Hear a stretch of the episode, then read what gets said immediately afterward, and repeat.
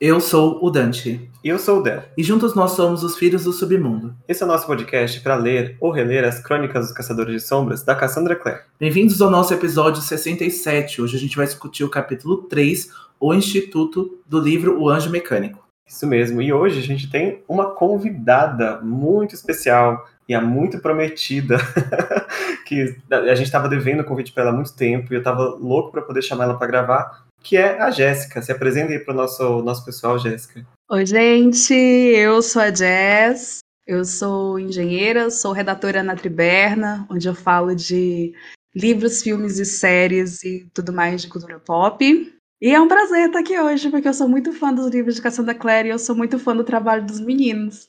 A gente fica muito feliz de ter a Jéssica aqui. Esse convite finalmente saiu. A gente também é muito fã da, da Triberna, a gente segue a página, vê tudo que tá postando por lá. Vocês também sigam o arroba. É arroba Triberna? Isso, é arroba Triberna com dois N's. Dois N's. Isso mesmo. Sigam então, arroba Triberna com dois N's. E também, se você quiser colocar o seu perfil pessoal, Jéssica, ou, ou o Boteco Literário, fica à vontade. É, então, gente, eu também tenho uma página que chama Boteco Literário, arroba o Boteco Literário, onde eu falo de livros e geralmente eu estou lá tomando uma cerveja e discutindo o livro que eu estou lendo no momento. Eu gosto muito de livros de fantasia e é justamente por isso que eu estou até o pescoço envolvida no Cassandra Verso desde 2013. Eu sou a, totalmente apaixonada, eu sou cadelinha dos livros da Cassandra e de sofrer com Cassandra Clare, porque a gente sabe que fã de Cassandra não tem paz, fã de Cassandra só sofre.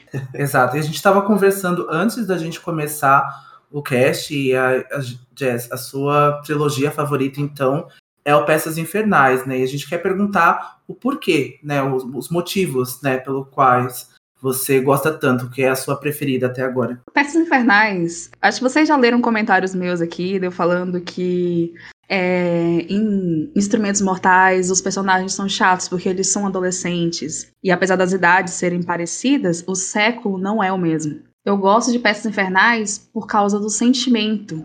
Que assim, não adianta a gente falar, ai, que Temi estava só no começo, da Cassandra Clare. Mas aí quando você vê a, que Peças Infernais foi intercalado, e quando a gente volta para a segunda parte de Instrumentos Mortais e a Claire Jace continuam chatos, então você percebe que é proposital.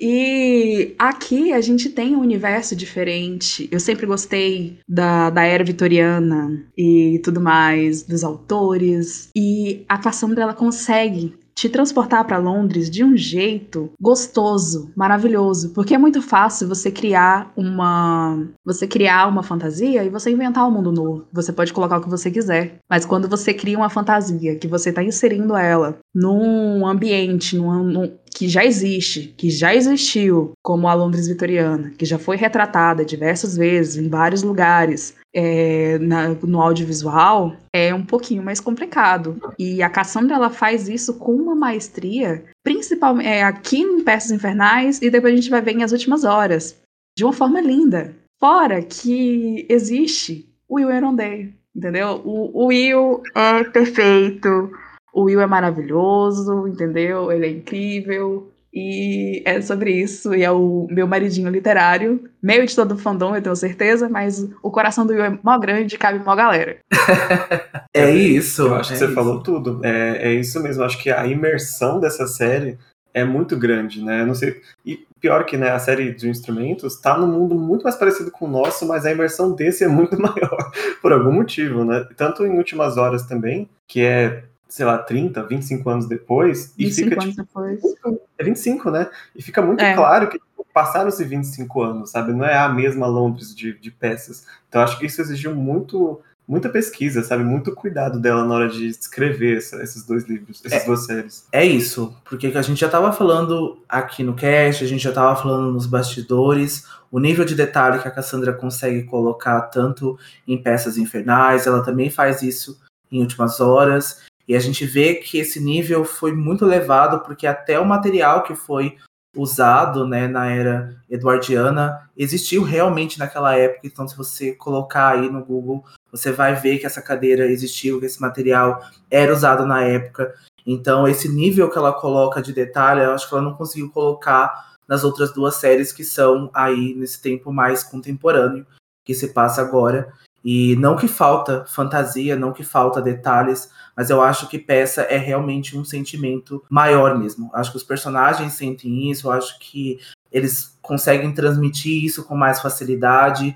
São personagens que têm é, questões aí, diálogos mais bem elaborados, mais inteligentes. Então é a minha, é a minha trilogia favorita também de todos os tempos.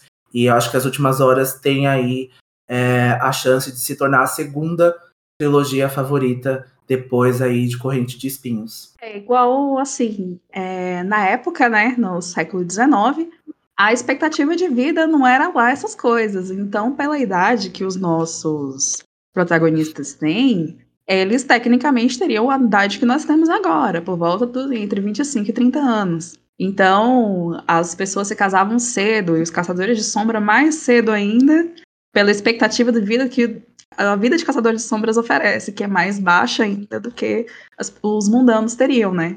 Tem mais esse detalhe. E por isso que eles são bem mais maduros do que os nossos queridos personagens do de Instrumentos Mortais. É bizarro, né? Porque a gente pensa, né, num mundo que tinha tantas limitações, né? Ser uma mulher naquela época era muito mais difícil do que hoje em dia. Hoje em dia não é fácil, mas a gente sabe que tinha esse casamento forçado, tinha aí essa prezar a reputação de uma mulher, ser homossexual era proibido, né? Oscar Wilde foi aí testemunha disso tudo. A própria Mary Shelley também disse que Mary Shelley, que faleceu um pouco antes dessa época, que ela tinha um relacionamento, ela poderia ser homossexual. É, não, se, não se diz claramente, provavelmente nunca vai se dizer, mas talvez sim. É outra pessoa que sofreu muito. E nessa época foi quando começou a luta pelo direito das mulheres na, na, Inglaterra e a primeira onda feminista no século XIX. E a gente vê muito isso que a Tessa ela lê muito, é, ela ela ia ser forçada a se casar com o magistrado, né? Se ela não tivesse sido resgatada. E a Tessa tem 16 anos, né? Isso, você imaginar uma jovem. Hoje em dia, é, no Brasil é abolido o casamento infantil, que é considerado menor de 18 anos, não podem se casar. Antigamente podia. É, a gente acha absurdo, né? E naquela época era tranquilo. Ah, não, você vai casar. A única salvação que você tem. Porque ou você tem um marido ou você tem um filho, homem ou você não é ninguém. É exatamente isso. É, é, muito, é muito bizarro, assim. Eu percebo o quanto isso é, até pra gente que é homem, é uma sensação horrível de se pensar, né? Claustrofóbica de se pensar que a sua vida era limitada a isso, que você. É, a gente leu recentemente é, Adila Ru, e a gente sentiu essa mesma coisa que a Ed passou e foi 100 anos antes. E ela pensava que, olha, eu vou ter, vou me casar, vou ter uma criança e eu vou murchar e eu vou morrer nessa terra sem ter visto nada, sem ter vivido nada. E é muito bizarro, porque esses homens ah, são predatórios e vêm aí muito mais velho, né? Já estão aí no seu segundo, terceiro casamento, às vezes já com filhos, e pensam aí em casar com moças muito mais jovens, às vezes Exatamente. Né, sem experiência. Então é horrível, é horrível de se pensar. A gente vê, a gente vê muito, a gente, uma coisa que não, não é dita jamais em Instrumentos Mortais, porque e nenhum, nenhuma parte do Cassandra Verso até o momento, porque a Cassie não escreveria uma coisa assim. Mas a clave como a clave é. é os caçadores de sombras se casam cedo, né? Vocês acham que os caçadores de sombras se casam cedo por quê? Para reprodução? Para não morrer e ficar sem ninguém carregando o nome da família, né? Eles poderiam, não só o nome da família, é para ter Nephilim, é para reprodução, é para ter Nephilim. Eles poderiam uhum. fazer quantos caçadores de sombras eles quisessem com o cálice mortal. Mas a clave, como a clave é, vocês acham que a clave preferiria manter o sangue puro de caçadores de sombras eles iam pegar mundanos e transformá-los em caçadores de sombras. É verdade, ainda é. mais nas condições de transformação de um mundano, né? Que além do risco de vida, tinha que achar um mundano digno. Toda aquela questão, toda aquela complicação, entre aspas, é mais fácil, né? Com todas as aspas possíveis, só reproduzir os caçadores, né? Ou seja, a clave é podre. Se a clave tá de um lado, é todo do outro. Se você apoia a clave, por favor, mude. até, até artifícios. Até uma parte da, da clave de artifícios. Vamos Amém. nos adiantar. Bom, vamos aproveitar antes de começar de fato a discussão em si, para também lembrar de vocês seguirem a gente nas nossas redes sociais, nosso Instagram, arroba Filhos do Submundo, e nosso Twitter, arroba Filhos Underline Submundo. E a gente também tem um servidor no Discord e um grupo no Facebook, e vocês podem acessar com o link na bio. Exatamente. E também neste episódio nós não temos mensagem de fogo, porque a gente está gravando muito próximo um do outro. Mas se vocês ouviram o episódio 1 ou o episódio 2, tem lá enquetes, tem perguntas no Spotify para responder, para a gente trazer no episódio da semana que vem também, com relação ao personagem principal de um possível futuro livro de contos que vem aí. E eu lembro que eu perguntei também quais eram os, os caçadores de sombras favoritos, né, de cada ouvinte no primeiro episódio somente os caçadores de sombras, não inclui os submundanos porque não cabe na, na, na, enquete, mas depois eu faço o meu também. Qual que é o caçador de sombra favorito de vocês? Ah, a minha é a Charlotte, eu não tenho dúvidas que é a Charlotte. O meu é o Jen. é o Jen. Eu vou ser do contra, já falei que o Will é meu, namor meu namoradinho, meu marido, então o meu favorito é o Will. Depois de que eu li tudo do Cassandra Verso, continua sendo o Will. Eu tenho, eu tenho também, não tem como não amar o Will, né? Não tem como a gente não não amar ele. Então, eu amo ele em todas as versões dele, em todas as idades, assim. Eu li, eu me apaixonei por ele em peças, e aí eu li as últimas horas, e isso se estendeu de novo, ressignificou o meu amor por ele.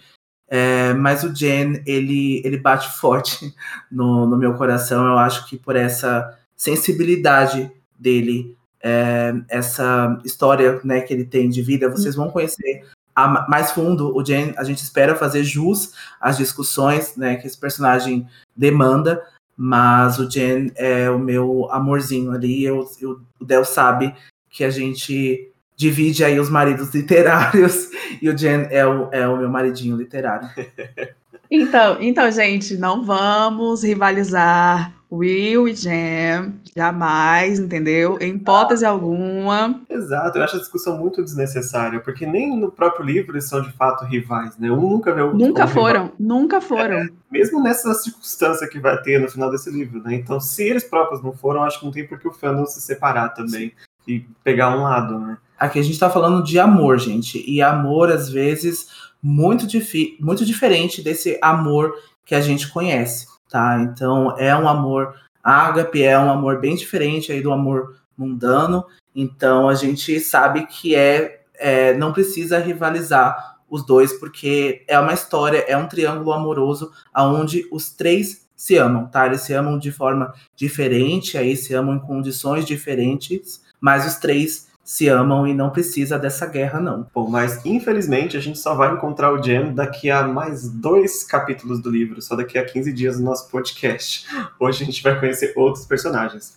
Bom, vamos para a sinopse do capítulo então? Vamos lá. Tessa desperta rodeada pelo irmão Enoch e pela jovem líder do Instituto de Londres, Charlotte Branwell. Desconfiada após seu sequestro, Tessa tem dificuldade de aceitar a ajuda dos estranhos caçadores de sombras. Mas com o apoio de Sophie e das palavras sinceras de Charlotte, ela decide continuar hospedada no instituto em troca da ajuda para encontrar seu irmão. Bom, o capítulo vai começar então poucas horas depois que o último terminou. A Tessa está desmaiada. Ela está agora no Instituto de Londres, né? O Will então levou ela para esse para o instituto e ela está então acamada, né? Eu acho que na enfermaria do instituto agora, e ela ainda está sonhando com a casa sombria, com os eventos que aconteceram com as irmãs Black e Dark, e no sonho o rosto das irmãs se transforma no rosto do irmão do silêncio, do irmão Enoch, que está presente ali. Ele foi chamado pela Charlotte para poder curar a, a Tessa, né, para ver então se ela tinha algum ferimento mais grave, alguma coisa que os irmãos do silêncio podiam fazer pela Tessa. E a Tessa também, nesse sonho, ela vai ver a tia Harriet, que diz para ela que é difícil amar uma criança que não é humana. E a Tessa vai então escutar nesse sonho aí, vai se misturar uma conversa paralela entre ela, é, entre a Charlotte, desculpa, e o irmão Enoch, e eles estão falando sobre o que a Tessa é, né? Eles sabem que a Tessa não é humana, mas eles não sabem exatamente o que ela é. É, e quando a Tessa finalmente acorda, né? Ela acorda muito assustada, ela vem gritando, o quarto tá escuro, mas quando ela de fato vê, né, quem tá perto dela, ela vê o rosto do irmão Enoch, que é né, o rosto dos Irmãos do Silêncio. Você está aqui no episódio 67, nós já vimos até a, o massacre né, da Cidade do Silêncio. É aterrorizante, é, principalmente para Tessa depois de tudo que ela passou. E, e ele tem aquela clara descrição né, de olhos na verdade sem olhos e a boca costurada. Então a Tessa pula para fora da cama, ela rasga um pedaço do vestido que ela que colocaram nela e tem uma mulher chamando a Tessa, né, que a gente sabe agora que é a Charlotte, tentando acalmar ela o máximo possível, mas a Tessa tá ali desesperada para abrir a porta, ignora um pouquinho a Charlotte, até a Charlotte acender a luz, né, e falar, senhorita Grey, acalme-se, calma. Eu também ficaria assustadíssima se eu tivesse passado por tudo que a Tessa passou, de quase ter sido oferecido em casamento para um cara que provavelmente deve ser muito mal, e acordar num lugar desconhecido com o irmão do silêncio. Sim, gente, a gente tá pensando que a Tessa ficou ali naquele navio de Nova York para Londres sozinha, né? Então nunca tinha tido essa experiência antes. Depois ela é, gente, ela passou por muita, muita coisa aí assustadora. Então agora ela, né? Depois já já é recebida com o irmão do silêncio depois de ter perdido aí a consciência. É muito difícil. Então, o quarto era bem simples, a Tessa vai descrever pra gente que ele tem uma cama, uma pequena mesa de chá e algumas cadeiras. E havia um lavatório escondido atrás do biombo. E sobre a luz, ela consegue enxergar o irmão do silêncio e as suas tradicionais vestes, vestes de cor de bergaminho e o seu rosto aterrorizante. E ao lado dele, uma mulher pequena de cabelos castanhos e rosto inteligente está ali presente, né, que a gente, o Del já falou, que é a Charlotte Bramwell. E a Tessa vai falar para nós que a Charlotte não era exatamente bonita, mas a expressão calma e gentil dela acalmou um pouco a Tessa. Desculpa, Tessa, eu vou discordar. é, é engraçado as expressões, né? Que é a segunda vez que ela fala que alguém não é exatamente bonita, mas é muito agradável, um rosto gentil. Eu acho que todo mundo é bonito nesse livro, não tem gente feia aqui. Eu acho que a. Não faz Charlotte... personagem feio. Não. Não, não faz. Nunca fez. Nunca fez personagem feio. E eu acho que a Charlotte tem essa beleza clássica, né? Essa beleza, esse porte ali quase rigoroso dela, né? Até pela posição que ela representa é muito diferente da Jessamine, vocês vão ver, né, essa comparação entre as duas. Eu acho bonitinho que eles descrevem, que ela descreve a Charlotte como se ela fosse delicada como um passarinho, porque ela parece mas aí você vê o rosto dela e o rosto dela não transmite nada daquela delicadeza que o porte das baixinhas geralmente oferece, né? Em nenhum momento você duvida, em nenhum momento quando eu acho que você consegue perceber que em nenhum momento quando você olha para Charlotte, você duvida que ela é uma autoridade. É verdade. E eu acho isso excelente, porque outra pessoa na posição dela poderia estar tá tentando reafirmar a autoridade de forma agressiva, né? Que as pessoas não é, desconfiem ou duvidem da capacidade dela, mas ela tem tanta confiança, aliás, ela passa tanta confiança, a gente vê que ela tem um pouco de dúvidas, mas ela passa tanta confiança para fora que você nem não duvida e ela não precisa impor de uma forma né, agressiva ou desnecessária que ela é a líder daquele lugar. Exatamente, as pessoas fazem isso, né, por, por essa liderança da Charlotte, e a gente vai ver que isso também é, continua em As Últimas Horas, porque depois que a gente vai ver essa seguir essa série, a gente vê que tem outros personagens que estão tentando assumir esse poder, né, ter essa liderança da Charlotte e não conseguem ter. É né? Essas pessoas falham miseravelmente. Não chega nem aos pés. Não passa nem no dedo mindinho. é bem assim. E a Charlotte, então, ela se apresenta, né, pra Tessa, e até essa pergunta que tipo de monstro é o irmão Enoch, né? Ela até fala, você não tenta me convencer que não tem monstros, porque eu já vi. Ela viu a senhora Dark Black se transformando né, na frente dela. E a Charlotte diz que não vou tentar te convencer disso, até porque se não tivessem monstros, a gente também não teria caçadores de sombras. E aí a Tessa vai se lembrar, né, de ouvir esse termo caçador de sombras da boca das irmãs sombrias, e foi assim que elas chamaram o Will. E ela vai perguntar, né, onde que tá o Will. E a Charlotte conta que o Will tá ali, e apesar da aparência, o irmão Enoch é um hábil praticante da medicina e também estava ali para é, ajudar a Tessa. Exato, esse capítulo vai funcionar muito aí como o começo de Instrumentos Mortais, então a, Char a Charlotte vai passar aí por todos esses princípios aí dos caçadores de sombras, né? Vai explicar é, para ela aí alguns conceitos que estão presentes é, nesse universo. E quando a Tessa questiona se está presa ali de alguma forma, a Charlotte vai explicar para ela que eles não poderiam, que eles não prenderam um integrante do submundo sem razão, pois seria contra a lei. O irmão Enoch começa então a se retirar, né, para fora da sala. A Charlotte pede para que ele se retire, né, para deixar ela e a Tessa mais à vontade para conversar. E no caminho que o irmão Enoch faz, ele fala na cabeça da Tessa que ela é um demônio, Edolon, que ela é Edolon e ela é uma transformadora e ele nunca viu nada parecido com ela, pois não encontrou nenhuma marca de demônio. É, aqui nesse, nesse parágrafo eu tive a impressão que ele usou o termo Eidolon quase como uma característica de transformador, não necessariamente colocando é. ela como demônio. É, você é uma transformadora, é um Eidolon. E acaba que eu achava que também eram só demônios, né? Mas no caso dela especificamente, acho que a gente abre um precedente para ser mais, né, mais seres do submundo que possam ter a característica Eidolon. E assim, os Eidolon, eles são bem perigosos, né? Tem essa questão do que vai em todo livro de fantasia que tem algum personagem que tem característica de assumir que seja um, um transmorfo, um metamorfo, que as pessoas não confiam nos metamorfos com razão, por questões de que é, ele pode se tornar quem ele quiser, como ele quiser, quando ele quiser. Então é perigoso, né? É, é, muito, é muito perigoso, né? E é muito perigoso o quanto que já mostra, né, que as irmãs Black e Dark estavam já fazendo com a Tessa, né?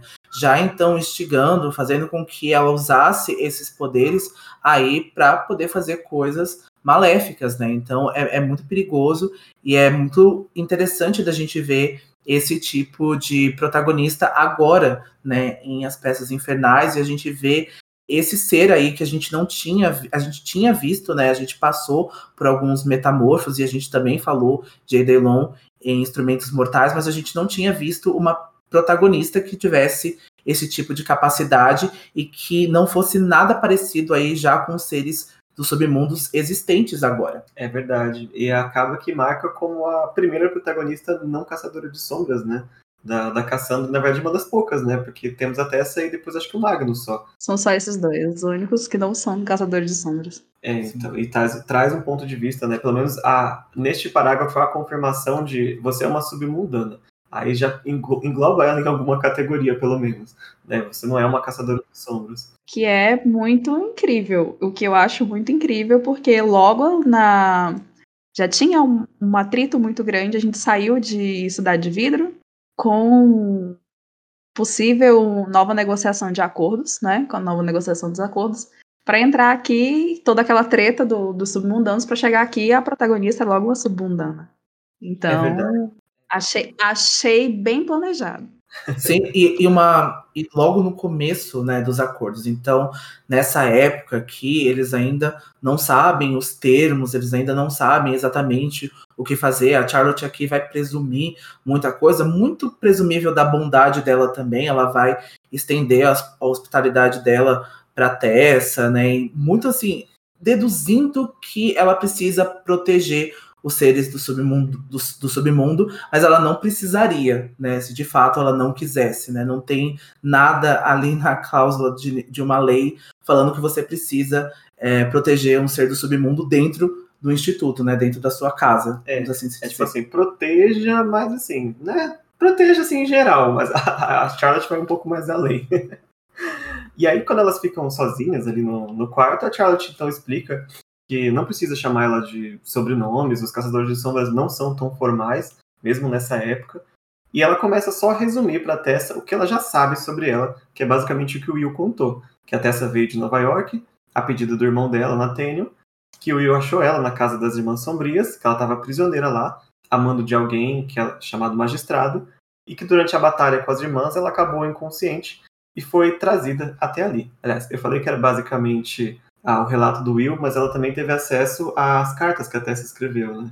Sim, a Charlotte teve e ela vai contar que a senhora Dark desapareceu mesmo depois que eles vasculharam a casa inteira e infelizmente não encontraram o Nathaniel na casa, nem ao redor, isso para desespero ainda da Tessa, mas encontraram as cartas que a Tessa escreveu para ele enquanto estava presa e ela precisava ler a carta, ela precisou ler as cartas para entender o que estava acontecendo, principalmente porque não costumavam trazer membros do submundo para o instituto e precisavam ter certeza que a Tessa não era perigosa, mas mesmo assim ainda né, é, presumiram, né, então deduziram ali que naquelas cartas era o suficiente. Eu acho que isso vai muito também da personalidade da Charlotte. É, mas eu tenho uma mini teoriazinha assim, que a Charlotte também levou em conta é, ser mais interessante estar ali debaixo da asa dela, essa submundana poderosa, do que soltá-la pra rua assim e deixar qualquer pessoa pôr a mão. Mas eu acho que ela teve esse pensamento meio estratégico também. Também, também, a gente já, já viu, né, que então o Clube Pandemônio né, já tinha acesso, já está aí, né, interagindo com os seres do submundo, né, a gente vai ter mais detalhes sobre isso, porque o Will passou aí algum tempo nas investigações dele no Clube Pandemônio, né, então ele viu aí algumas coisas que a gente não tinha de detalhes, e a ter a Tessa, né, sob a asa ali para proteção, até para poder ajudar a saber o que está acontecendo, né, então utilizar a, a Tessa, né, se assim ela desejar, eu acho que é melhor para os Caçadores de Sombras e para Charlotte do que deixar ela solta.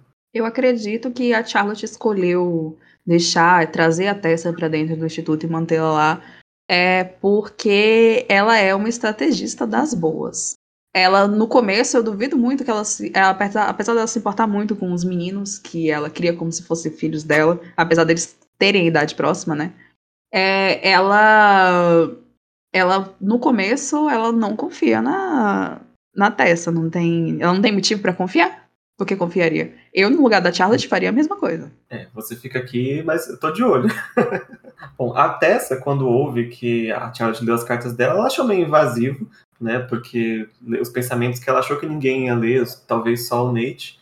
Ela até começa a ter vontade de chorar, ela tenta conter as lágrimas. E a Charlotte imediatamente percebe isso e ela dá um conselho que ela própria usa, de olhar para uma luz forte para passar essa vontade de chorar quando você é, não quer demonstrar né, os, os, seus sentimentos. E a Charlotte também diz para Tessa que ela acha que a Tessa é mais perigosa agora para si mesma do que para os outros, devido a todo o poder que ela tem, né? Já que não só as irmãs sombrias é, estão atrás dela, mas outras pessoas, outros membros do submundo ou até caçadores poderiam é, correr atrás da Tessa agora é, para poder obter esse poder que ela tem.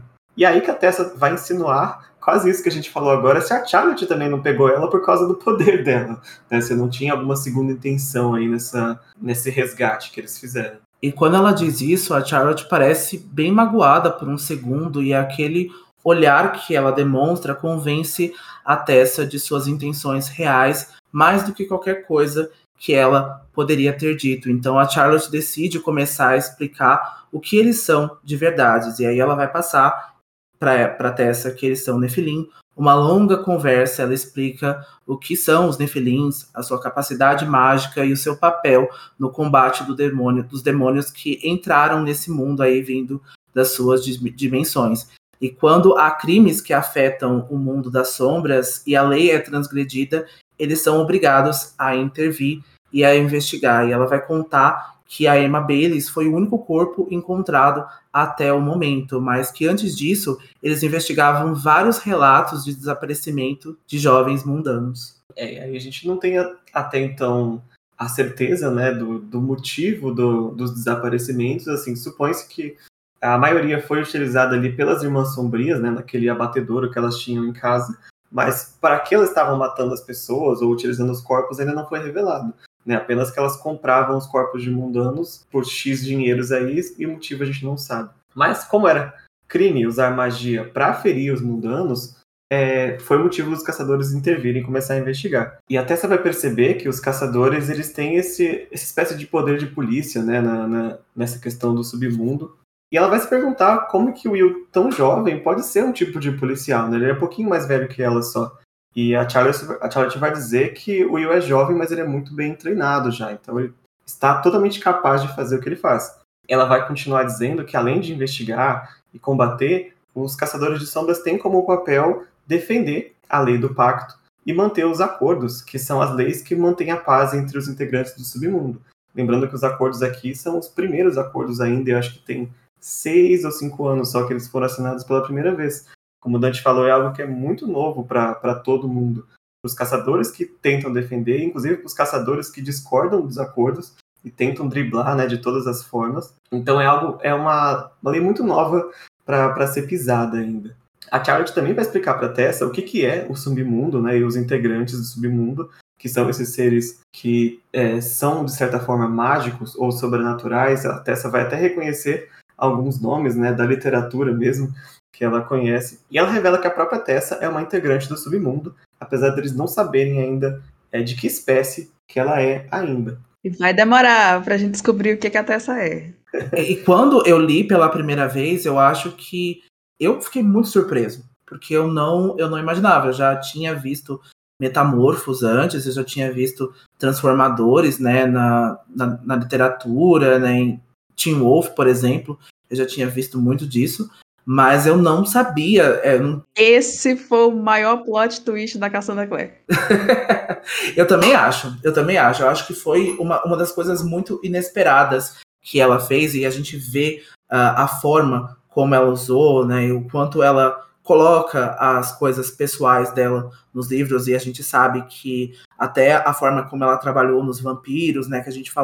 sobre os diurnos, né, a gente estava falando sobre disso, sobre isso em Instrumentos Mortais, em Cidade de Vidro. Então ela colocou características, né, é, lore muito que já existem, né, mas que ela já fez aí uma mistura muito própria, e isso ficou muito bom. É uma das coisas que eu mais gosto também, porque ela cria as regras do próprio mundo dela e ela entende muito bem das regras que ela está criando. Então as brechas que ela criou aqui para peças infernais, você não questiona, porque não há o que questionar porque ela não contornou nenhuma, nem, ela não infringiu nenhuma das regras que ela impôs no universo dela. E é sensacional. Exato. Exato. Ouviu, Lig Bardugo? Desculpa. Mas assim. então, ouviu, é, ouviu Sarah J. Maas e Acotar? então a gente vê que alguns autores cometem esses erros, né, de colocar essas brechas e aí colocar uma explicação totalmente diferente e parece, desculpa, que eles literalmente tiraram da bunda. Ou não querer, ou não explicar, ou simplesmente não, não, não explicar. Não vai explicar, entendeu? Eu não criei regra desse universo, eu não criei minhas regras, então eu vou fazer o que eu quiser. Poder da, o Sim. poder de fulano é o quê? Ah, o, da, o, poder da fulana é a morte. Tá, mas o que, que ela faz? É a morte. Foda-se, é a morte. não precisa de conceito, igual aquele meme, né, do menino. Fonte, não tem, não precisa. E uh, voltando então para o capítulo, a habilidade da Tessa não é algo que um ser humano comum possa fazer, né? Ninguém, na verdade, aqui, além da Tessa, pelo menos nesse início, tem essa capacidade de fazer isso. E primeiro pensaram que ela era uma feiticeira. É a dedução mais óbvia aí que, que eles poderiam ter ido. Mas a Tessa não possui uma marca de feiticeiro, como asas, garras ou qualquer aparência diferente, né? A gente sabe que aí os feiticeiros têm essa marca aí que vem da ascendência deles com os demônios. E pelas cartas dela, a Tessa sabe ou acredita que ambos os seus pais são humanos. E elas são interrompidas pela Sophie Collins. A gente tinha falado na semana passada que a Sophie entraria aqui, que ela teria as suas próprias tramas, e é bem legal, eu gosto bastante da Sophie. E quando ela entra com uma bandeja de chá, a Charlotte vai apresentar as duas. E a Sophie era uma das servas do instituto, assim como o Thomas, que a gente viu ele também na semana passada. E aqui é descrito pra gente que a Sophie tem 20 anos, os cabelos dela são castanhos e ela tem um porte muito educado e muito formal, né? Assim como pede a, essa idade, né? Então eles não estão fugindo muito dali. E mas o que chamou mais a atenção da Tessa foi a cicatriz enorme que cobre metade do rosto da Sophie. A Sophie. O que, que você acha da Sophie, Jess? Você gosta? Perfeita, perfeita, zero defeitos. Eu, eu sinto muito pela história dela, por, pelo modo como ela chegou no instituto. É a coisa que a gente vai descobrir mais pra frente. Mas, caramba, que maravilha. Principalmente com o que ela faz com uma personagem que ninguém gosta desse livro. ah, bom, a Charlotte pede então que a Sophie é, escove e prepare um dos vestidos Dá de Samine os vestidos antigos dela para que a Tessa possa usar, porque as roupas dela foram todas destruídas no ataque das irmãs. A Tessa ainda tá meio ansiosa, né? Porque ela passou um tempo é, sequestrada e as irmãs ficavam pedindo coisas para ela e dando recompensas, dando livrinho, essas coisas. Então ela não tá assim de ficar aceitando roupa, aceitando favores agora. E com toda razão, né? Ela não conhece essas pessoas. Mas a Charlotte vai tentar aliviar um pouco, né? E dizer que a relação entre os caçadores e o submundo não é fácil, mas ela própria confia que os submundos, é, os submundanos são a chave para eles terem sucesso nessa batalha deles contra os reinos demoníacos. Então, apesar de ter muita desconfiança e ter muita coisa incerta, ela tem essa certeza que ela precisa dos submundanos, então não tem por que ela né, fazer algo para prejudicar eles agora. Algo que daqui a cento e poucos anos o Valentim não vai conseguir compreender e vai fazer toda aquela confusão. Mas a própria Charlotte aqui, felizmente, está numa posição de liderança e tem esse pensamento. É algo muito difícil de encontrar aqui no meio da clave. E aí ela pede, então, como prova de confiança para Tessa, o que, que ela pode fazer é, para provar que ela não quer tirar vantagem da Tessa e quer apenas ajudar ela de alguma forma. A Charlotte então diz que é difícil passar a enxergar o mundo como ele realmente é. A maioria dos humanos não suportaria saber sequer a verdade. E a gente vê isso que não é fácil, como o Del mesmo disse, né? Nem o Valentim conseguiu suportar essa ideia dessa verdade. Mas quando ela leu as cartas da Tessa, viu como a Tessa é forte e como ela resistiu a muitas coisas que poderiam ter matado outras jovens do submundo ou não, e outras pessoas teriam sucumbido. E ela pergunta se a Tessa tem alguma ideia aonde possa estar o Nate ou se ele está vivo. E a Charlotte tocou num ponto bem legal, e é uma pena que os livros não tratam muito disso, né? Mas de, o único mundano que a gente. único não, mas um dos primeiros que a gente vê que começa a ver o mundo das sombras, né? São a, a, o Simon. A Clary como caçadora, mas o Simon como mundano mesmo. E ele até que absorve muito bem, né, saber a verdade sobre as coisas. Ele não ficou nada em choque. Eu acho, eu acho que pro Simon, ele achava tudo tão fantástico, tudo tão maravilhoso, tudo tão parecido com o que ele via no, no RPG, que para ele tava de boa, porque ele tava no começo, ele encarava aquilo muito como um jogo, né? Ele não levava tão a sério assim. Até o momento que ficou muito sério. Então é por isso que o Simon estava deslumbrado. Já a Tessa não. A Tessa já é uma menina que vive sozinha, foi deixada sozinha no mundo. E basicamente ela vai ter que se virar. Então, ela, óbvio que ela tá assustada e ela vai ter que. Ela vai ter que saber se controlar para ser salva. E no caso, ela não tá esperando só que outra pessoa salve ela. Ela também tá vendo como que ela vai se salvar. Então, a forma que ela tem de se salvar é prestando atenção e talvez se fingindo de submissa às vezes, mas ela não é. Isso aí. Nossa, isso é de uma estratégia, de uma inteligência, porque a gente até falou isso logo quando a gente começou o nosso cast, né? Nessas armas, né, que às vezes esses personagens usam, assim, que não são convencionais, não é uma espada, não é um chicote, alguma coisa assim, não subestimando esse tipo de arma, né? Mas a Clary também tem a marca, a Clary também tem a teimosia dela é, de entrar que é usada como uma arma, e a Tessa tem a estratégia, a Tessa tem a inteligência, e eu acho essa capacidade aí de, de ser submissa, né, de se submeter a essas coisas de uma fortaleza gigante, gigante, assim. Eu acho que pouquíssimas pessoas conseguem fazer isso. Pouquíssimas pessoas conseguem enganar as pessoas, não, não, não, não de forma enganar, mas elas conseguem mostrar, é, esconder aquilo ali. Eu acho isso genial. E ela esconde muito bem. E a Tessa sabe muito bem esconder os sentimentos dela, né? Exato. Sim. E a gente tá na cabeça dela, a gente vê né, ela trabalhando, tipo, eu não vou. A, a lógica dela, né, eu não vou mostrar, não vou dar essa, essa fraqueza para eles usarem contra mim. Eu acho isso muito bom. É, a gente vê, a gente pensa, né, que hoje, né, olhando assim para nossa mídia, para nossa. Não, não existe uma pessoa que tem essa perspectiva, né? Porque eu lembrei muito da, da Marilyn Monroe, né? Então, como ela fingia ser burra, o quanto ela fingia ser tola e fútil, e o quanto ela era inteligente, Incrível. o quanto ela era rápida, o quanto o raciocínio dela era muito rápido. Então a gente subestima, né? Geralmente a gente vai subestimar uma cantora pop, a gente vai subestimar uma Ariana Grande, uma Britney Spears, mas a gente vê que elas são muito, muito, muito inteligentes e que elas fazem isso com muita competência, assim, sabe? Elas mostram o que elas querem mostrar, de fato, quando elas querem mostrar. Exatamente. É porque assim, quando você é mulher, o mundo ele vai te subestimar e de todas as maneiras possíveis. É, então, a gente, na maioria das vezes, a gente fica quieta mesmo, justamente para não é, entregar o jogo, que é muito mais fácil quando as pessoas subestimam você. Porque aí você vai saber o que você você vai conhecer as outras pessoas sem você nem precisar falar nada. Mas falando em outra mulher muito forte aqui, e que até entre o fandom eu já vi gente é, subestimar a capacidade dela, é a Sophie. Porque a Sophie, quando vê a, a Charlotte perguntando do Nate, assim, dessa forma tão é, brusca, tão direta, ela dá uma bronca na própria chefe. ela fala, senhorita Bramwell. a Tessa fica surpresa, né, de, de aquilo acontecer, e a Charlotte leva super de boa. Outra característica excelente da, de liderança da Charlotte, né?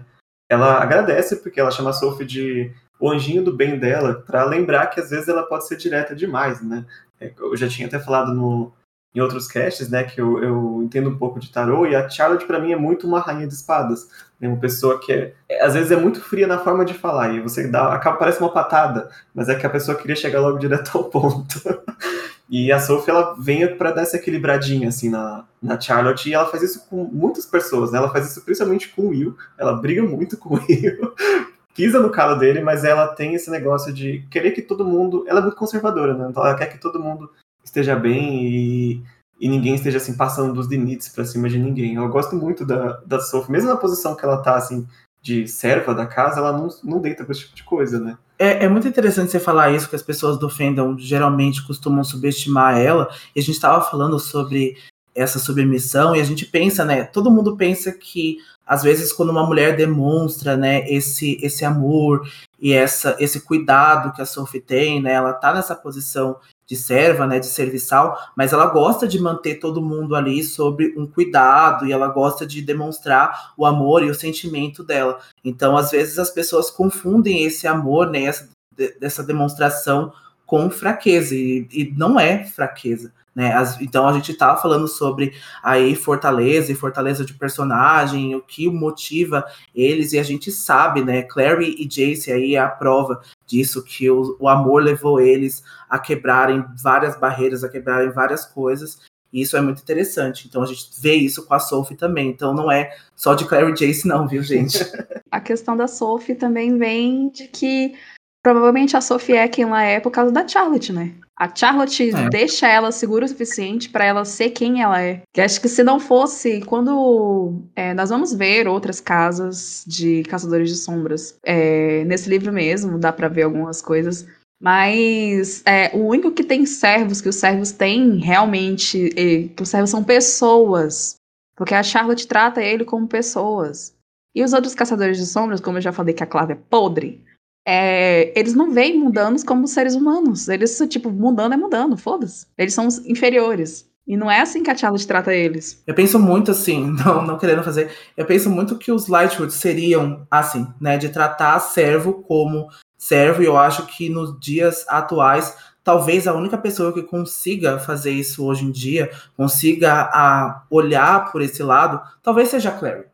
A Clary, eu acho que ela consegue fazer isso, eu acho que ela consegue, até pela criação que ela teve com a Jocelyn e a forma como a Jocelyn enxerga também as coisas, a forma como ela vai tratar as pessoas, eu acho que a Clary talvez conseguisse fazer esse tipo de coisa, sabe? Conseguisse realizar isso.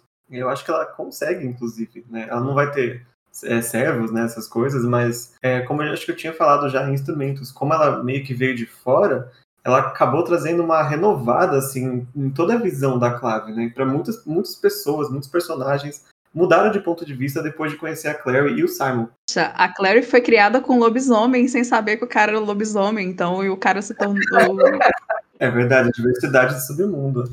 Bom, mas voltando à conversa da Charlotte com a Tessa, é, depois que a Charlotte se desculpa, a Tessa passa a, a responder a pergunta que a Charlotte fez, né? Ela supõe que o ainda esteja preso em algum local, que as irmãs deixaram ele preso lá, mas ela não sabe onde ele está e nem se ele está vivo. E aí que a Charlotte vai pedir que a Tessa fique no instituto com eles até que eles encontrem o Nate. Mas a Tessa diz que ela não quer caridade dos caçadores de sombras. Mesmo que não seja caridade de fato, né, a Charlotte vai tentar explicar que eles são obrigados pela lei a abrigar a Tessa, eles não podem mandar ela embora sem ter para onde ir. E mesmo assim ela não está pedindo, fazendo isso de graça, né? Ela não está fazendo sem querer nada em troca. Vai ser uma, um acordo que vai ser benéfico para as duas. E é aquilo que o Dante falou, né? De isso vem muito, muito mais da Charlotte do que da lei dela manter a Tessa aqui no Instituto. Né? Ela poderia, sei lá, brigar em qualquer lugar, com um feiticeiro, com alguma coisa assim, e dar para resolvido o assunto. Né? É, a Charlotte vai então tranquilizar ela, diz que não a forçarão a utilizar os seus poderes caso ela não queira, mas ela sugere que a Tessa se beneficiaria de um reforço no aprendizado, até para poder se proteger melhor. A Tessa vai negar imediatamente, ela ainda está bem transtornada, bem traumatizada pelo que aconteceu com as Irmãs Sombrias. A Charlotte vai aceitar e sugere que a Tessa pode ajudá-los de várias outras formas e em troca eles podem ajudá-la a encontrar o seu irmão. Ela vai pedir para que a Sophie ajude a Tessa a se vestir para levar ela então para jantar e depois ela será apresentada aos outros caçadores de sombras e quem sabe ela pode a, passar a confiar neles. E aí ela vai lembrar, a Tessa vai lembrar novamente aí dos ensinamentos da tia Harriet, o quanto a tia Harriet era mandona, mas ela não era nada perto do que a Charlotte é mandona. a Charlotte, ah, eu gosto dela que ela, ela ordena de uma forma muito sutil, né? Ela só fala, nós vamos fazer isso. Acabou, ninguém questiona mais. e quando a Charlotte sai, deixa elas sozinhas, né, a Sophie e a Tessa, a Sophie vai dizer que a Charlotte é bem rigorosa sim, mas ela é a pessoa mais gentil que ela conhece. E ela vai perguntar para Tessa se ela gostaria de ajuda, né, para se vestir. E nisso, enquanto a Tessa aceita, a Tessa vai se lembrar de mais um ditado da tia Harold. E quando a gente estava fazendo esse roteiro, o Dante falou para mim uma coisa que nunca mais eu vou esquecer. Que a tia Harold é quase a Regina Roca da Tessa, né? Ela vai lembrando uns negócios assim, se liga. e ela vai lembrar de mais um ditado da tia Harold, que é: é possível conhecer um homem não pelos que os amigos dizem a seu respeito, mas pela forma como ele trata os seus empregados claramente visto aí pelo como o magistrado tratou as irmãs do Sombrias, né? E como a Charlotte trata a Sophie. E nisso ela confia mais um pouquinho, né? Na, na Charlotte. De pouquinho em pouquinho ela vai se abrindo aí para ficar aqui com os caçadores. A Tessa vai então aceitar ajuda e a Sophie vai ajudar ela a usar o vestido da Jessamine, que é um pouco menor do que a Tessa gostaria, né? Mas a Sophie vai explicar que a Jessamine gosta desses vestidos bem cintura apertada, sabe? Por mais que a Charlotte até recomende não utilizar, porque causa dor de cabeça e também para o combate não é nada fácil de, né, de usar dessa forma, mas a Jessamine ela prefere desse jeito. E é assim que a Tessa vai ter que dar uma apertada ali para poder caber no vestido da, da Jessie. Exatamente, né? Muito do que usavam na beleza antigamente, né? Que as mulheres achavam que elas tinham que estar apertadas. Hoje a gente sabe que existem outros tipos de roupa e hoje a gente está muito mais aberto a você usar coisa mais folgada, né? Essas coisas assim. Mas a Jessamine a gente vai ver que ela é muito literal nesse sentido de sou uma mocinha, sou uma mulher e tipo é, e prezar por essas coisas, né? A Jessamine, eu acho que ela a última moda. É Gente, a Jessamine fica do... por aí com guarda-chuvinha, sabe? Tipo... eu dou muita risada da Jessamine, assim, eu sei que ela é odiosa algumas vezes, já vou adiantar aqui, mas eu dou muita risada de personagens exagerados a este ponto. Porque eu lembro muito da, da F de Jogos Vorazes, e eu gosto muito desses personagens que são exagerados, assim, a esse ponto. Eu dou muita risada, assim, sabe? Às vezes é uma risada de nervoso, mas eu dou muita risada porque eu acho nada convencional, assim, o jeito que ela age. E assim, a Charlotte tá correta sobre as roupas, né? Que todas as, as roupas das mulheres, elas eram feitas de um modo que não permitisse que elas fugissem. Eu não sei se vocês já tentaram correr de vestido, mas não dá. Nunca tive experiência, mas eu acho que deve ser bem difícil. Né? Eu recomendo, bota um salto, bota um salto, veste um vestido bem, bem longo, corre, não dá. Como é, personagem desse livro, apesar dela ser bem chata né, em muitos momentos, eu gosto mais dela é que ela, ela me surpreendeu por ser justamente o contrário do que eu esperaria é, nesse, um livro nessa época né? Porque você, normalmente a personagem ela tá ali é, no mundo mais contida, tipo, sei lá, como acho que nem tem um exemplo aqui no mundo dos caçadores de sombras. E vai querer se tornar uma guerreira, ou a, vai querer se libertar. E a Jessamine é justamente o contrário, né? Ela tá sendo obrigada a ser uma guerreira e ela só queria ficar na É. ela quer casar, ela quer boa. Ela quer casar, quer constituir uma família, para ela não interessa quem vai ser o marido dela. Ela só quer não fazer nada. ela quer viver lá com os vestidinhos. Então, eu achei muito é, legal ter este personagem com esse ponto de vista. Não de ponto de vista, né? Mas com essa, com essa forma de escrita aqui, junto com as outras, para dar esse contraste. Eu gosto bastante. E tá liberado Exato. detestar a Jessamine, viu, gente? Tá liberado. Tá liberado. Tá liberado, gente. A gente aqui só falou que a gente acha ela absurda e engraçada, mas a gente detesta mesmo aqui. A gente ainda pode rir com pessoas que a gente detesta. E a Tessa, então, vai se olhar espantada no espelho com um vestido tão apertado. O vestido é vermelho e bonito, mas deixa a Tessa com um ar muito mais maduro do que ela estava acostumada. E de repente, um pensamento passa pela cabeça da Tessa. E depois de se transformar tantas vezes, ela não tenha voltado ao seu corpo original por completo, ou se aquele corpo não fosse mesmo o dela. E é um pensamento muito inteligente, né? Que a gente não, também não tinha pensado aqui que ela poderia não ter se transformado. E acho que ela empresta, né, o corpo dela para tantas coisas, ela tem acesso a essas memórias que eu acho que é um pensamento é, digno, assim, sabe? De pensar que ela tá se perdendo de alguma forma. Tem uma coisa muito triste sobre isso, né? Que em Trono de Vidro nós temos uma personagem que é metamorfa. É, spoiler do quarto livro, então quem não leu Trono de Vidro ou pretende ler, pula aí 15 segundos. Que a Alisandra, ela não se lembra qual era o rosto dela. Ela, é. ela se transformou quando criança e quando a magia sumiu, ela ficou presa naquele corpo. E aí, com 10 anos ela não se lembra mais qual era o rosto original que ela teria, porque ela era criança. Isso é bem triste. E é, eu sinto esse mesmo sentimento com a Tessa, que não faz ideia, que começou a passar pela cabeça dela esse tipo de dúvida, né? É muito triste, né? Só complementando aqui uma coisa da, da Alessandra e o, o que ela foi, né, é, forçada a fazer, né? O que a vida mostrou para ela em um período da, uhum. da vida dela foi muito difícil, foi muito difícil. E assim, ainda bem que ela conheceu a Eileen, ainda bem que essas duas se juntaram aí depois daquele, daquelas farpas trocadas. Mulheres, aí. mulheres unidas dominarão o mundo. Então a Sophie vai explicar para ela que a senhorita Jessamine nunca usou aquele vestido, foi um presente que a Charlotte deu para ela, mas a Jessamine vai dizer que a deixava pálida e jogou no fundo do armário o vestido, né, o presente, e a Sophie acha que ela é ingrata. senhora Jessamine é muito ingrata. Vocês vão ver que a Jessamine faz isso com todos os vestidos que a Charlotte dá para ela. Ah, não lembrava Nossa, disso. não lembrava disso. Ela faz isso com todos, quase todos os vestidos que a Charlotte dá pra ela. Ela só fica com os vestidos que ela mesma vai lá na loja comprar. Que nojenta. Ingrata. dá tudo pra Tessa. Dá uma. Solta um pouco a costura, dá tudo pra Tessa. Quando a Tessa sai do quarto, a Charlotte tava esperando ela lá no corredor, né? E ela vai dar aquela. Faz aquele guia, né, pelo, pelo instituto. E no caminho elas cruzam por várias tapeçarias, né, com imagens que nós já estamos mais do que acostumados a ver, as marcas, a clássica do anjo Raziel com os instrumentos mortais, né. E quando a Charlotte vai explicar que aquele lugar costumava ser uma igreja, né, que é a All Hollow the Less, é uma igreja que existiu de verdade lá em Londres, e essa igreja ela queimou durante o grande incêndio de Londres em 66, aliás, 1666, específico no século também.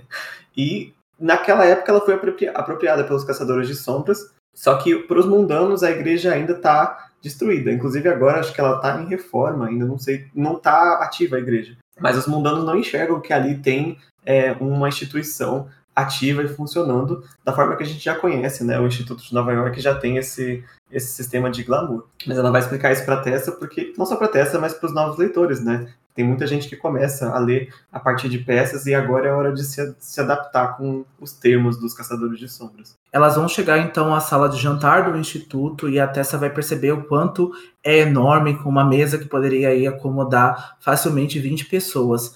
A decoração tem um ótimo gosto, mas também é bem comum, nada que indicasse o, o sobrenatural que a casa lhe dava, né? Então não tem nada muito pessoal ali na decoração do Instituto. Né? A gente vê que tem semelhanças né, com o Instituto tanto de Nova York quanto com o de Los Angeles. E na mesa estavam o Will e uma garota de idade da Tessa, que é a Jessamine Lovelace. A Charlotte vai então fazer essa coisa de apresentar de novo as duas, e a Jessamine era ridicularmente bonita. Ela usava um vestido azul celeste com joias e a pele dela tem cor de creme e o cabelo é claro. E a Tessa não conseguia ver as marcas de caçadora de, so de, caçadora de sombras nela em nenhum lugar visível. A gente já fala muito sobre a Jessamine, né? Que ela nem gosta de mostrar as marcas. e também sobre a beleza dela, porque a Tessa e a Charlotte o livro descreve como não muito bonitas, mas a, o Will e a Jessamine são extremamente bonitas. Então, o Will com certeza é o mais lindo de todos. Quando elas chegam, o Will vai perguntar para Charlotte cadê o marido dela, né, que é o Henry, e ela diz que já mandou buscar ele no laboratório. Ele também vai perguntar onde está o Jam, e aí a gente vê a Charlotte ficando com um olhar um pouco mais apreensivo assim, ela diz que o Jam não tá bem e tá tendo um daqueles dias. A Tessa nem tem tempo de é, perguntar, né, o que que é, porque claramente é uma coisa que todo mundo já, já sabe. Né? A Jessamine até reclama, né, ele tá sempre nesses dias. Mas antes de qualquer coisa, a Sophie entra e ela tá acompanhada da Agatha, né, que é a terceira e acho que a última é, serva que trabalha aqui no instituto nesse período. E elas estão trazendo uma montanha de comida.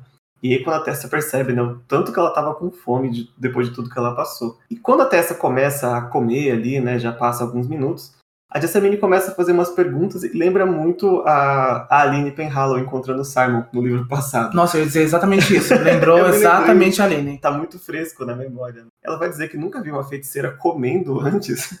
e ela até supõe que pra Tessa deve ser fácil, né? Porque ela vai lá e usa magia para ficar magra, então pode comer o tanto que quiser. É um pensamento completamente sem, sem assim, justificativa da Jessamine, mas no caso da Tessa é verdade, né? Ela pode ficar do tamanho que ela quiser, basicamente. É, acho que a Tessa não faria, mas se ela quisesse, ela poderia. Exatamente. É. E o Will vai corrigir ela, né? Dizendo que eles nem sabem mesmo se a Tessa é uma feiticeira, então não tem nem por que ficar fazendo suposições né, nessa altura do campeonato. A Jessamine vai continuar sendo uma intrometida chata. Ela vai perguntar se a Tessa acha ruim ser má e como ela acha que é o diabo. E a Tessa diz que pode invocá-lo agora se ela quiser conhecê-lo. A Jessamine fica assustada. Você quer saber como é o diabo? Eu chamo agora. Na minha cabeça, é nesse momento que o Will Herondeia se apaixona pela Tessa, porque o senso de humor dela é muito parecido com ele. É, é algo totalmente que eu diria também. Né? Sim, é.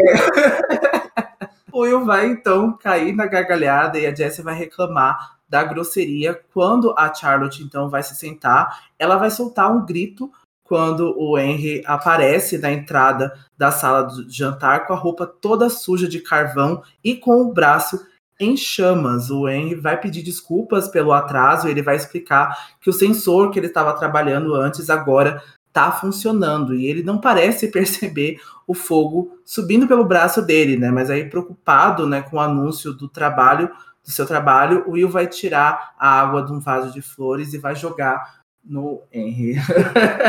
ele não tá nem aí, né? Então, essa, para quem deu instrumentos agora, tá bem fácil, né? Que o sensor que ele se refere é o sensor que o Jace usava lá no Cidade dos Ossos. Acho que foi uma das poucas vezes que eu vi eles usando, né? Acho que eles usam no navio do Valentim também. Mas é aquele aparelho que identifica, né, quando tem alguma presença demoníaca em volta. Né? É, eles usam bastante, né, a, até hoje, né? Então a gente vai ver que o, o Henry é esse inventor aí, né, muito parecido com um chapeleiro maluco, né, com essas pessoas assim mais maluquinhas mesmo. O Henry e a Charlotte são muito fofinhos, né, sim, gente? Sim, eles são uma meta de, de, de, de casal, assim, sabe? Porque eles são muito, muito, muito fofinhos juntos, assim. Então, é, o tanto que eles se apoiam, sabe? O quanto que a Charlotte é precisa, né, do, do Henry para poder às vezes suportar essa posição, assim, né, estar nesse, nesse lugar. Então ele funciona muito ali, uma calmaria para ela. Então é, é, é, muito bonito de se ver. É uma calmaria mesmo explodindo. Mesmo explodindo.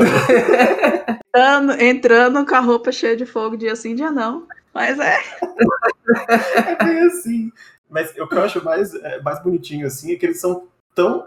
Ambos são muito, muito inteligentes, mas eles são tão assim, entre aspas, tapados emocionalmente, que o primeiro plot deles aqui é tipo, eles não conseguem ver o óbvio, né? De um, de um pelo outro. Então, tipo, é, eu acho que faz, faz parte, sabe, da, do casal. Essa, é. essa questão. É. é aquele que a gente olha assim e fala assim, gente, esse casal é muito lindo juntos, eles vão ter filhos lindos juntos. É aquela coisa assim. Não, não vão, não. não alguns vão, né? alguns têm. O Harry ficou feliz, né, de estar com o braço pegando fogo, porque significa que a mistura retardadora de chamas que ele tinha feito e colocado no braço funcionou. Era que o braço dele tá pegando fogo há 10 minutos atrás, só começou agora. Ele fala: Eu acho que eu devo colocar fogo no outro para ver se eu consigo fazer mais tempo, né? E aí que a Charlotte fala: Se você colocar fogo no seu outro braço, eu vou começar a fazer papel de divórcio.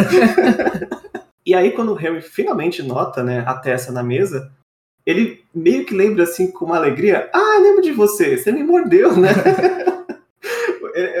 Nossa, o Henry é muito. Eu gosto muito da Charlotte, mas o Henry tá ali, top 3, fácil, sabe? É, é quase essa. De certa forma, essa inocência dele, né? Com, com as coisas que deixa ele tão tão interessante, né, da gente acompanhar. Ele vai também tão direto quanto a Charlotte, vai chegar na mesa e perguntar para os outros se eles já falaram, né, já tiveram informações sobre o Clube Pandemônio, ele já quer saber os resultados da investigação, não é? Nem quer saber se a Tessa tá bem, em primeiro lugar. A Charlotte então conta a todos que o clube é uma organização muito antiga de mundanos interessados pelas artes mágicas e nas reuniões que eles fazem, eles tentam fazer feitiços e invocar demônios e espíritos. E a Jessamine acha essa coisa toda ridícula e o Will diz que eles fazem bem mais do que isso porque as pessoas, né, proeminentes na sociedade mundana também entregam o clube. E se eles têm dinheiro e poder, por que estão brincando de magia? Isso é uma questão aí que eles vão trazer para a mesa. E é uma pergunta sem resposta por enquanto. E quando o Will rastreou o símbolo da faca, né, o Ouroboros, ele foi levado até o Clube Pandemônio. Isso, e o capítulo então vai começar meio que narrar como que o Will chegou, né, nas Irmãos Sombrias, algo que ele já tinha falado um pouco no capítulo passado, que quando ele chegou no clube, ah, os integrantes do clube acabaram né, encaminhando ele até as Irmãs Sombrias, porque aquele símbolo do Ouroboros era também o símbolo delas. E ele descobriu que elas supervisionavam um conjunto de casas de jogatina que era frequentado por membros do submundo e mundanos. E nessas casas elas faziam com que os mundanos jogassem até perder todo o dinheiro e depois elas extorquiam eles de formas extremamente cruéis. Além disso, elas controlavam mais alguns outros negócios assim escusos, né, e repulsivos. E ele dá como exemplo a própria casa onde a Tessa estava presa, que era um bordel que servia a mundanos com gostos estranhos. Me lembrou muito, não tem tanta é, semelhança, mas me lembrou muito a ideia da loteria, né, de Artifícios das Trevas, hum. que a hum. gente vê lá em Dama da Meia-Noite, né? Também aí é um grupo de pessoas, né? É, tanto submundanos quanto mundanos, é, interagindo negócio, né? E a gente vai ver ainda mais pessoas, é, humanos com gostos estranhos né, em, em peças infernais, né? Nossa, Tem aí o, a galera com os gostos bem estranhos aí. Gente, é muito nojento. é muito nojento. Não tô aí pra jogar fetiche dos outros, mas nesse caso eu vou jogar assim. É complicado. Pior que a gente vai ter que gravar episódio sobre isso, né? Me chame. É. Então, o Will espera não ter ofendido a Tessa, né, com a referência ao bordel, mas ela não se ofendeu, ela duvida que era o caso porque no tempo que ela esteve lá, nenhum movimento além da criada e do cocheiro estava dentro dessa casa, né? Então ela acha muito estranho que não havia essa movimentação, ela não viu, mas também a Tessa viu muito pouco, né? Porque ela via aqueles corredores lá cheios de portas que estavam fechados, então ela não teve muito conhecimento ali do que acontecia com a casa das Irmãs Sombrias. E eu, eu suponho que as atividades foram suspensas de fato, quando a Tessa estava lá para manter a descrição. E os caçadores se perguntam se é possível que o Nate também tenha algum poder e o que pode explicar porque ele foi sequestrado primeiro. É uma, é uma boa linha de pensamento, né? Faria sentido, mas se ele tivesse e, e eles tivessem obtido algum sucesso, não teria que pegar a Tessa. Né? Então, talvez seria um sinal ou se, ou se ele tem algum poder e não é exatamente o poder que eles buscavam. Então, eles foram testar se a Tessa tinha o poder que eles buscavam. Sim, exatamente. exatamente. Mas falando sobre poder, a Jessamine fica curiosa, porque ninguém contou para ela qual era o poder que a Tessa tinha e ela já pergunta na cara da Tessa: o que, que você sabe fazer? Porque eu acho que você tá aqui mentindo sobre ter poderes para poder ser bem tratada aqui e fazer o, o instituto de pousada. A Tessa, ela fica bem irritada, e aí vem mais uma sabedoria da tia Harriet, Regina Roca. Não perca a calma e não brigue com seu irmão, mesmo que ele provoque. Se liga, hein, Tessa? Mas hoje ela não vai seguir esse conselho, porque ela já tá de saco cheio. A Jessamine, em 15 minutos, conseguiu tirar a paciência que a Tessa teve com as irmãs Esse é o nível do personagem. Ela ficou com medo que, além da Jessamine, outras pessoas pensassem que a Tessa estivesse ali é, em busca de caridade, né? E ela fala, a própria tia Harriet detestaria ser recebida em um lugar só por caridade. Já é a terceira vez que ela fala sobre isso, né, de não querer ficar devendo favor, não querer estar aqui de caridade no instituto, é algo muito assim do orgulho da Tessa, né, que ela carrega uh, por muito tempo, né? Sim, esse orgulho vai estar tá presente aí na personalidade da Tessa, né? E ela ficou muito irritada. E aí o Will e a Charlotte vão dizer para Tessa que ela pode manter isso em segredo se ela quiser, mas ela vai se recusar. Segredos têm um peso muito grande para Tessa, viu, meninos de As Últimas Horas. Então, ela diz que vai demonstrar a todos. O, o Henry se anima né, e pergunta se ela precisa de algum lampião ou algo do tipo, mas a Charlotte vai brigar com ele, dizendo que não vai ser uma sessão espírita, né? Vai parecer uma sessão espírita, mas não é, de fato. E a Tessa pede, então, um anel da Jessamine emprestado. A Jessamine vai, então, continuar insinuando que o poder dela é furtar e ela vai continuar enchendo o saco da Tessa. Mas a Tessa continua insistindo para Jessamine, pois sabe que se tentar se transformar na Charlotte, o vestido dela não vai mais caber. E aí o próprio vestido, já que esse vestido nunca foi usado pela própria Jessamine, então vai ser mais fácil da Tessa conseguir se transformar. É, e ficaria mais difícil se transformar na própria Jessamine, né? Porque não teria nenhuma ligação com ela, digamos assim. O que já é, é mais um sinal do tamanho da Charlotte, que o vestido pequeno da Jessamine, se ela se transformasse na Charlotte, o vestido ia ficar folgado. Ia cair. É, considerando que a Jessamine e a Tessa têm basicamente quase a mesma idade. E a Tessa é muito alta, considerando os padrões femininos da época, é, realmente a Charlotte é muito pequenininha. É. Se eu não me engano, a Charlotte tem. Ela é menor ou ela tem o mesmo tamanho do que a Clary? Ela é, do, ela é da minha altura, ela tem o mesmo tamanho da Clary. 1,50m e pouquinho? 1,57m. Sim. Bom, a Jessamine tá meio assim, né? Desconfiada. E eu não sei. É, agora teorizando entre nós três aqui. Vocês acham, vocês têm alguma teoria do motivo da Jessamine estar tá tão assim com a Tessa, tão né, não querendo muito.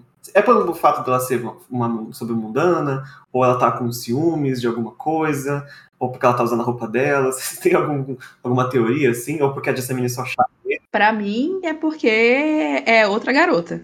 Só por isso. E não é, é, Estou falando com uma pessoa que já leu tudo mais, então. É para mim é por ela ser outra garota. É só por isso. Porque, de certo modo, eu enxergo a Jessamine como se ela invejasse a Tessa. Porque a Jessamine odeia ser caçadora de sombras. Então, para mim, é isso, porque a Tessa não é caçadora de sombras. E é uma pessoa que é uma pessoa que quando cumprir o que for cumprido, pode simplesmente ir embora. E pronto. E a Jessamine vai estar tá presa para vai estar tá presa a isso o resto da vida ou até o momento que ela possa ser banida da clave. Ela fazer, fizer alguma coisa para ser banida da clave. É isso que ela vai ter que fazer. Pra ser exilada, porque ela odeia ser caçadora de sombras. Sim, eu concordo. Eu concordo que é quase que exclusivamente, né, por a Tessa ser uma menina, né, mas eu também acho que vem desses ciúmes bobo, né, dessa atenção que ela gosta, né, eu acho que isso vai inflando o ego dela, assim, aos poucos. Ela vê que ela tem, uh, que o Will, né, demonstra, assim, certa quase que hostilidade com ela, né, mas ele também perde a paciência com ela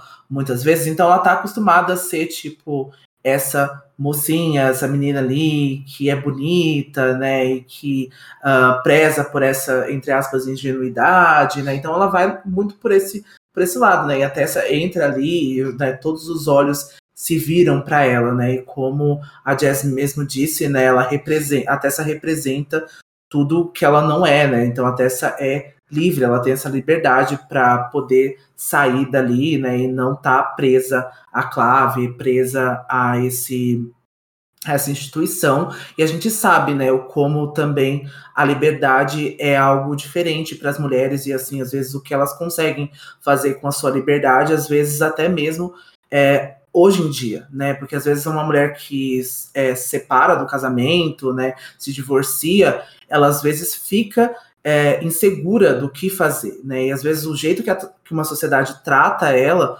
vai sempre intensificar, vai sempre mostrar que ela é errada, que largou o marido, que se separou dele, que não foi então aí essa responsabilidade, né? Que não fez essa responsabilidade feminina. Uhum, quase como a é muito triste. Né? Poder fazer, de ter a liberdade que ela tem, digamos Sim. assim. É muito triste. Uma mulher, uma mulher, quando ela casa, ela coloca o nome do que ela vai lá e coloca o sobrenome do marido. Aí, quando o casamento acaba, ela vai pensar que ela vai se, se ver livre, né? Não, ela não vai se ver livre, porque ela vai ter que mudar todos os documentos dela de volta se ela quiser tirar o nome do marido, certo? E depois disso, ela nunca vai ter os próprios documentos, porque o documento delas, os documentos dela só valem se ela apresentar uma certidão de casamento ou, ou a certidão de casamento com a verbação do divórcio. Ou seja, Uhum. você nunca vai ser só sua. Você sempre vai ser pro resto da sua vida propriedade de alguém. Não que eu seja contra casamentos, mas vocês que estão ouvindo, que estão pensando nisso, pensem nisso. É, então.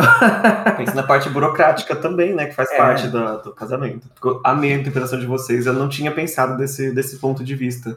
Né? Tanto da, da inveja da liberdade, né? Quanto essa questão dessa meio rivalidade feminina que ela. Que a própria Jessamine colocou na cabeça dela, né? A Tessa nem liga pra Jessamine nesse E, começo. e é uma visão torta de liberdade, né?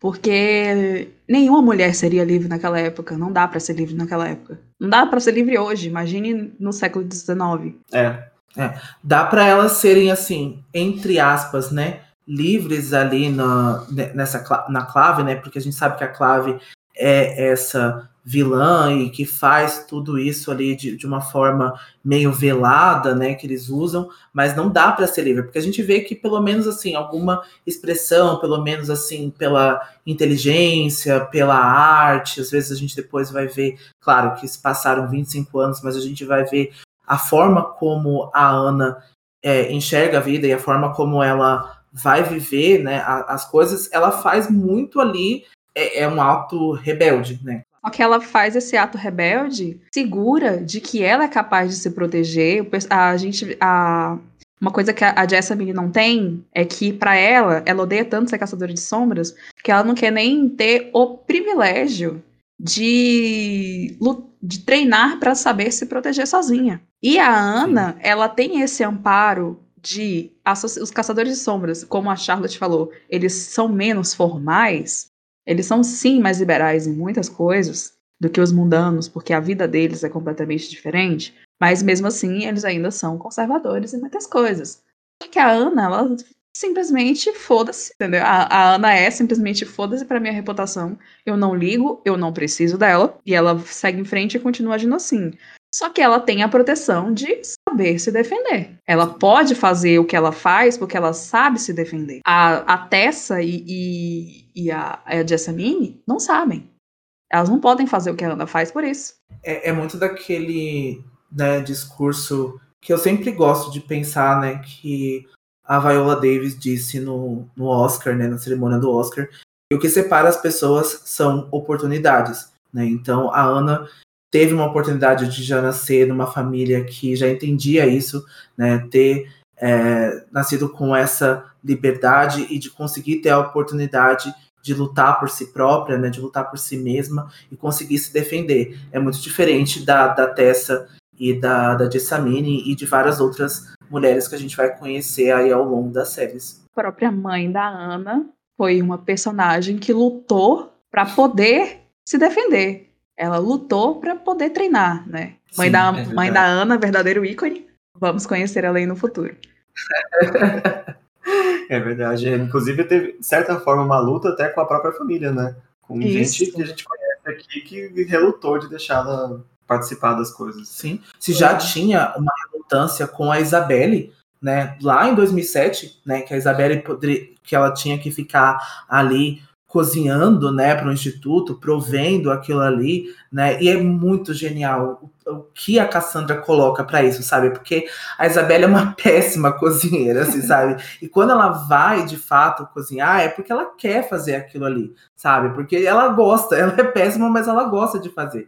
E aí a gente vai ver quem cozinha, quem cozinha bem é o, meu Deus, É o, Julian, É. sabe? Julian. O Julian cozinha Ai, super bem. Só que eu, fi- eu fico muito triste quando eu lembro do porquê que o Julian tem que saber cozinhar. Então, eu não consigo achar bonitinho.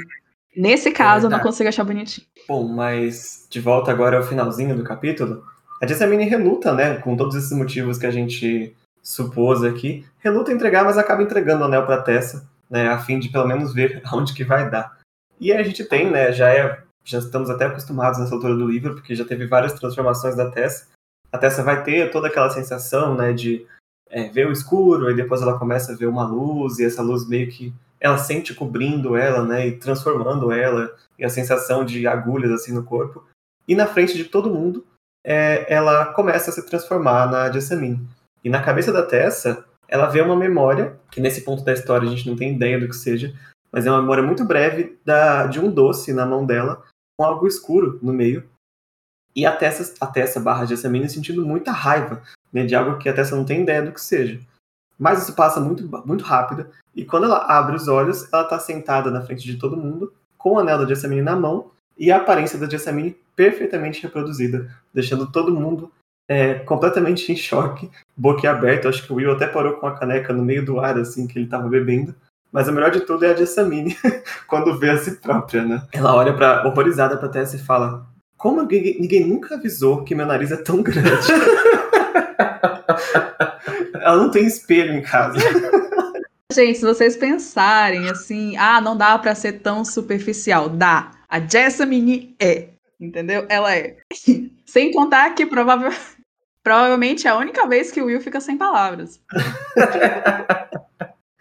ah, e com essa frase maravilhosa da Jessamine, a gente encerra o capítulo 3 de Anjo Mecânico. Que capítulo maravilhoso, né? Não, entre aspas, não acontece nada, né? São duas cenas só, uma conversa com a Charlotte e uma no jantar, mas tem tanta coisa ali no meio, né, com esses personagens entrando, principalmente pra gente que sabe como essa história vai terminar, né? E é, é tão bom ver esse começo com essa, com essa ciência, né, de, do que eles vão se tornar e como eles estão agora. Eu acho muito bom é, estar aqui nessa posição nesse momento.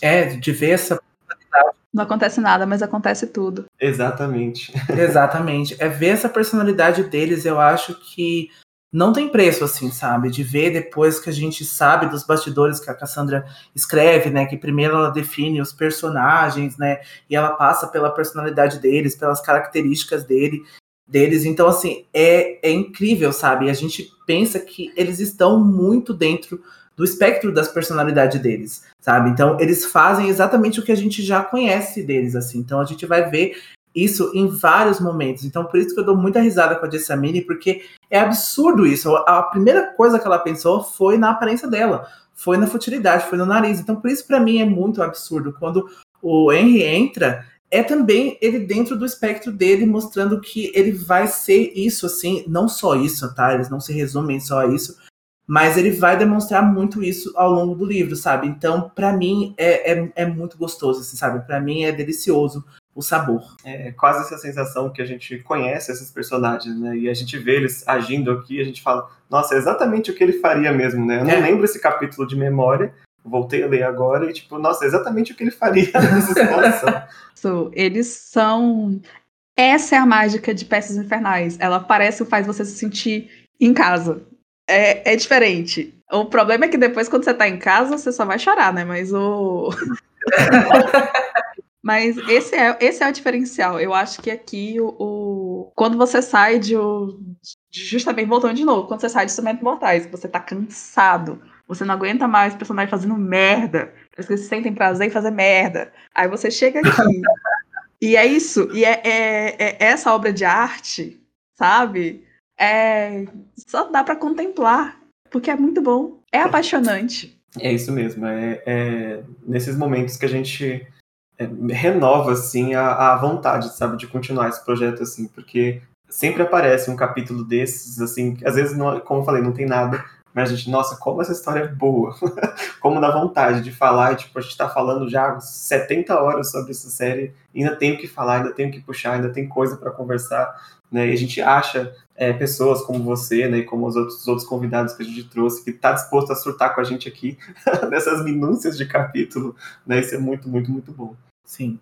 Eu fico muito, muito assim. É, é, é por isso, né? E, e, que eu lembro e a gente ressignifica, né? Toda vez. É por isso que eu tenho 67 episódios dessa série e vou planejar fazer todas as séries, porque eu acho que vai ter discussões, e mesmo que a gente se repete, né, e mesmo que a gente acha, nossa, como a gente arranja tanto assunto para falar, tipo, em cada capítulo, mas é porque a gente acha, é porque tem, é porque tem é, base nisso tudo, né? Então eu acho que para mim, é, em outros livros, quando eu não encontro uma base, nem que seja tipo no mínimo parecida com isso, de personagens, de mundo, é um livro assim três estrelas para menos para mim, sabe? Então eu acho que a Cassandra consegue isso sempre, sempre, sempre. E eu acho que ela vai conseguir pelo restante aí da, da vida dela como escritora, sabe? Eu tô super ansioso para Swordcatcher porque eu sei que ela vai conseguir colocar é, muita coisa